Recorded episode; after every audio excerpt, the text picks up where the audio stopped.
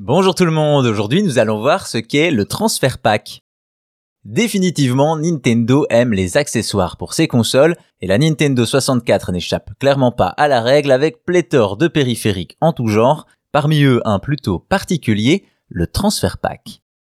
L'année 1996 marque un tournant dans l'histoire de Nintendo avec le passage aux 64 bits et au graphisme 3D, tout ça porté par une machine au succès réel avec ses plus de 32 millions d'exemplaires vendus, la Nintendo 64. Une console qui aura également connu beaucoup d'accessoires allant du 64DD qui permet de la booster au Rumble Pack qui fait vibrer sa manette. Cela permet d'ailleurs de mettre en avant une particularité de la console, le pad possède lui aussi un port pour périphérique. C'est ainsi que trois ans après la sortie de la console, Nintendo présente un nouvel objet, le Transfer Pack. Il s'agit d'un module à brancher directement sous la manette et qui peut accueillir des cartouches Game Boy.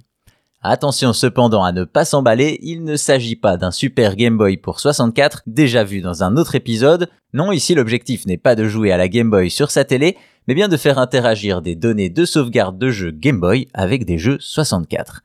Cela paraît intéressant, mais une question se pose, pourquoi? Eh bien comme je le disais, on est trois ans après la sortie de la 64, on est donc en 99, et c'est l'année où le Japon et le monde est envahi par des petits monstres, les Pokémon. Et oui, après le succès inattendu de Pokémon, Nintendo a voulu profiter de la Pokémania pour relancer la Nintendo 64. C'est ainsi qu'est créé Pokémon Stadium qui propose des arènes pour faire combattre nos Pokémon en 3D.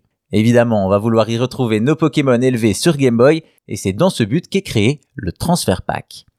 Cela a bien sûr ravi les amateurs du jeu qui ont pu retrouver tous leurs petits monstres, mais évidemment le Transfer Pack reste un accessoire très dispensable en dehors de Pokémon Stadium, Malgré cela, d'autres jeux ont tenté de tirer parti du transfer pack, comme Mario Tennis ou Mario Paint 64, toujours en lien avec une cartouche Game Boy, mais cela ne concerne en tout qu'une petite vingtaine de jeux.